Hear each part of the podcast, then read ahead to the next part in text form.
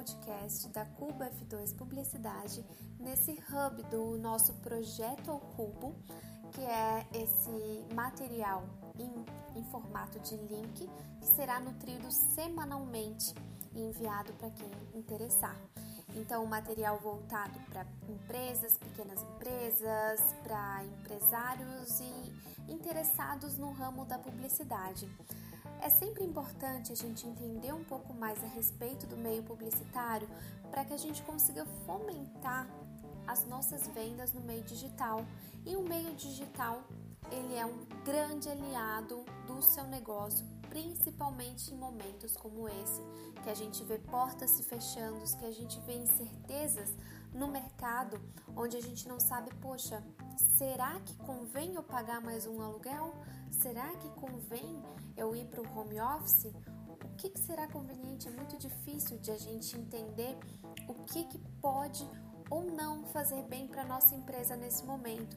Por isso que o mais importante é a gente nutrir uma boa marca no meio de todas essas incertezas, a gente ter a certeza de que o trabalho que a gente faz, ele é bem feito, ele gera resultado, ele gera retorno. Então, o foco disso, como eu venho falando para vocês, é de entregar um material que possa auxiliar você a fomentar o seu negócio, a otimizar ele ainda mais, um material sem custo, onde a única coisa que eu peço para que, se possível, se você curtiu o material, que você possa enviar para mais pessoas e seguir o nosso Instagram da Cubo, fazer com que as pessoas conheçam ainda mais o nosso, nosso conteúdo e também a nossa marca. Então vamos lá.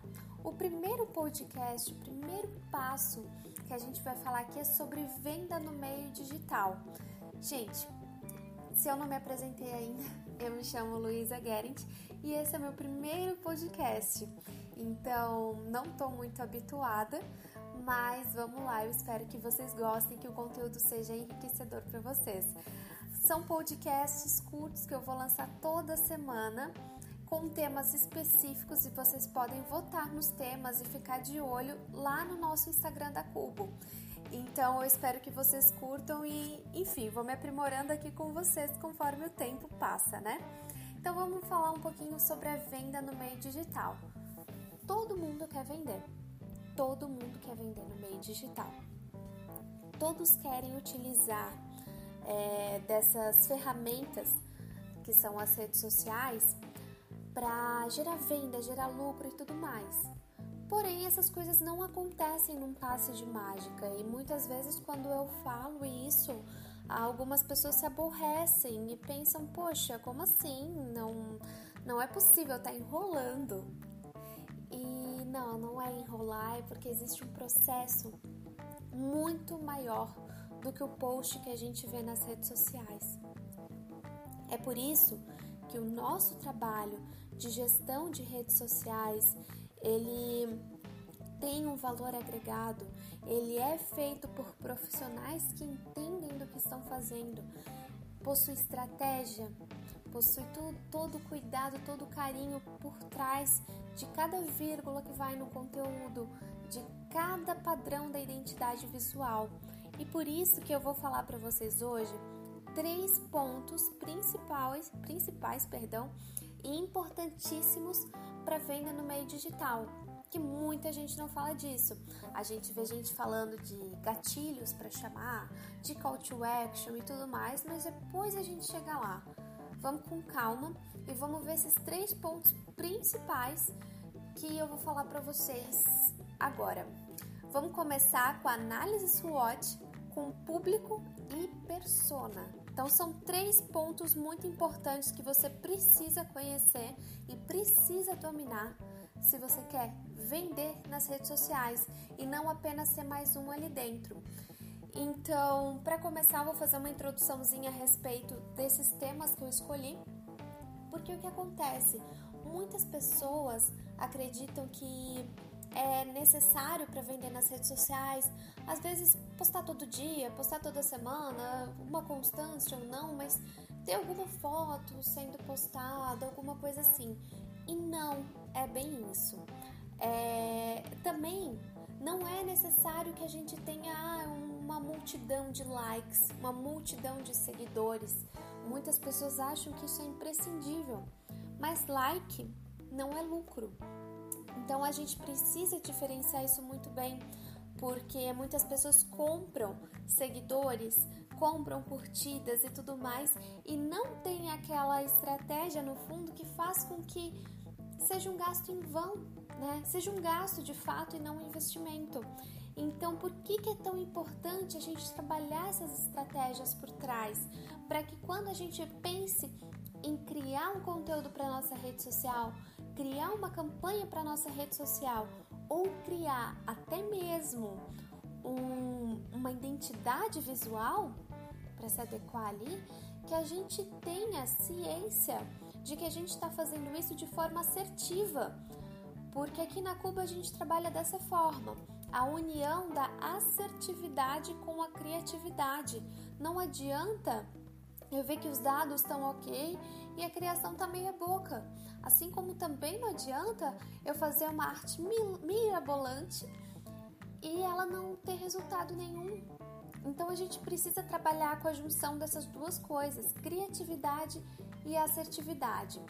Para começar, a gente precisa entender sobre uma coisa fundamental para o nosso negócio. Vocês conseguem adivinhar qual é?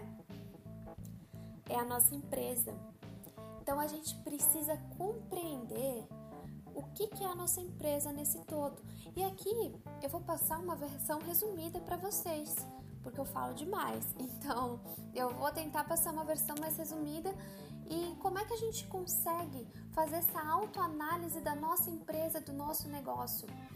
Existe uma ferramenta muito importante é, no meio administrativo que se chama análise SWOT, ou aqui no Brasil a chamada análise FOFA. E essa análise ela é o seguinte, ela é um quadro onde a gente tem que colocar é, é algumas, algumas características da nossa empresa seguindo a seguinte sequência. Por exemplo, FOFA forças, oportunidades, fraquezas e ameaças. Então vamos lá, tá anotando? Vamos, vamos por partes aqui. então, forças. As forças da nossa empresa, elas são aquelas forças internas. Então, o que, que eu tenho que fortalece a minha empresa, que fortalece o meu negócio? O que, que eu tenho de interessante? que outras pessoas não têm, que outras empresas não têm, ou que não têm da mesma forma que eu. Então, quais são as minhas forças? Eu tenho uma boa capacidade produtiva, operacional? Eu tenho. O que, que eu tenho no meu negócio? Isso é uma coisa muito ampla e muito pessoal que vai de cada negócio. Outro lado positivo que a gente precisa é, se atentar é a oportunidade. Então, a gente viu força, que é um lado positivo interno né? Uma coisa da minha empresa, muito, muito, muito pessoal. E temos a oportunidade, que ela é aquela coisa mais é, externa, ela já é de fora. Então, se eu tenho essas forças que são da minha empresa, eu tenho outras coisas que eu posso aproveitar, que elas são as oportunidades externas.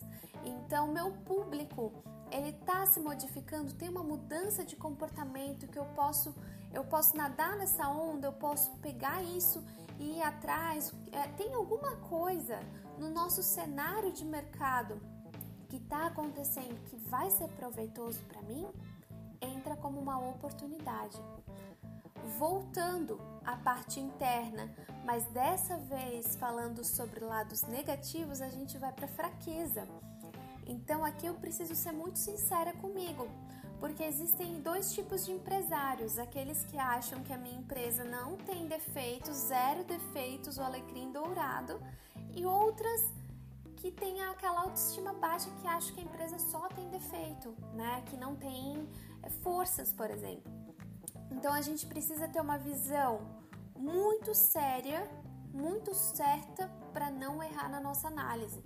E aqui eu preciso ver nem que eu faça cálculos. Será que a forma como eu estou gerindo minha empresa está errada? Será que falta algum lugar? Será que está deixando de aproveitar alguma coisa dentro dela? O tempo de produção, o que, que pode ser? Eu digo, não é só na parte operacional, Meu erro pode estar no marketing, meu erro pode estar em terceirizados, pode estar na gestão de funcionários, em qualquer lugar aí. Ah, mas Luiz, o que isso tem a ver com as redes sociais? Isso tem a ver com autoconhecimento. E autoconhecimento é um fator importantíssimo, porque a gente precisa se posicionar enquanto empresa nas redes sociais. E para a gente se posicionar enquanto empresa, a gente precisa entender que empresa que nós somos, ao que viemos e o que, que nós vamos comunicar, para não se perder na comunicação. Então, ok, eu entendi quais são as fraquezas da minha empresa, eu listei essas fraquezas. Aí eu preciso abrir meus olhos para ver uma outra coisa negativa, as ameaças. Então, será que lá em 2019, 2018, alguém previu numa análise SWOT uma ameaça como essa, uma pandemia, que nos tiraria o sono por mais de um ano? É difícil, tem coisas que são complicadíssimas de prever, mas tem coisas que estão aí. Né? A pandemia agora ela está ameaçando fechar o seu negócio por um tempo de lockdown. É uma ameaça, é uma ameaça ao seu negócio, uma ameaça externa e que a gente precisa se atentar a isso. Então, ok, eu listei as forças da minha empresa, as oportunidades que ela pode ter, as fraquezas da minha empresa e as ameaças que podem atacar ela. Como é que eu posso usar isso a meu favor? Uma partezinha ainda mais disso, tá? Como é que eu posso usar isso a favor? Eu posso ver como trabalhar as minhas forças, eu posso ver como que eu vou agarrar oportunidades, como que eu posso transformar fraquezas em forças e como é que eu posso driblar ameaças para se tornarem oportunidades. Porque o que acontece? No ano passado, muitas pessoas faliram, muitas pessoas fecharam a porta da sua empresa. Mas muitas pessoas se adaptaram, muitas pessoas é, mudaram muita coisa. Muitas pessoas mudaram a forma de se expressar, a forma da empresa se posicionar e mudaram, reformularam, para dizer bem a verdade, os seus negócios. Então, é essa visão do que eu posso fazer diferente para nutrir a minha empresa que faz muito, muito, muito sentido aqui. Então, essa é a análise SWOT, tá? Se vocês precisarem anotar alguma coisa, tiverem qualquer dúvida, tem o meu Insta aqui nesse material, vocês podem entrar em contato comigo ou no Insta da Cubo mesmo, que eu fico à disposição, além do nosso WhatsApp, é claro. Outro fato importante que eu vou dar início aqui e depois a gente desdobra ele um pouco melhor em outro podcast. Público e persona são dois itens importantíssimos que a gente precisa conhecer e entender muito bem na hora de trabalhar no meio digital. Por quê? Porque são as pessoas com quem a gente vai se comunicar durante esse período. E muitas, muitas pessoas que trabalham com com marketing digital ou que trabalham numa empresa, enfim, com isso, né? Não entendem a diferença real de público e persona. Acho que não, o público tá ok, o público eu vou usar porque o público é o que toda empresa, se a sua não tem, tem que ter, tem detalhado, tem no documento. A gente geralmente tem mais de um público, sim. Então, público é aquela. É aquela pessoa, aquele grupo, perdão, aquele grupo de 20 a 30 anos e tal, total, tal, total, o que a gente usa na segmentação de anúncios, o que a gente usa para envio de e-mail marketing, o que a gente usa para muitos fatores, mas que é aquilo. Então, meu público é isso, são meninas jovens, são tanto tal, são, enfim, né? O grupo de cada empresa ou os grupos, né? Agora, quando se trata de persona, o negócio fica mais complicado, porque aqui a gente precisa trabalhar com a empatia. Ela se torna uma coisa que as pessoas julgam como não sendo necessário. Muitas pessoas dizem que ah, não é necessário porque a persona é importante para a gente trabalhar a nossa comunicação e a nossa empatia para com esse público. O que acontece com esse grupo de jovens que eu falei é, quando estava montando um público, por exemplo? Ah, né?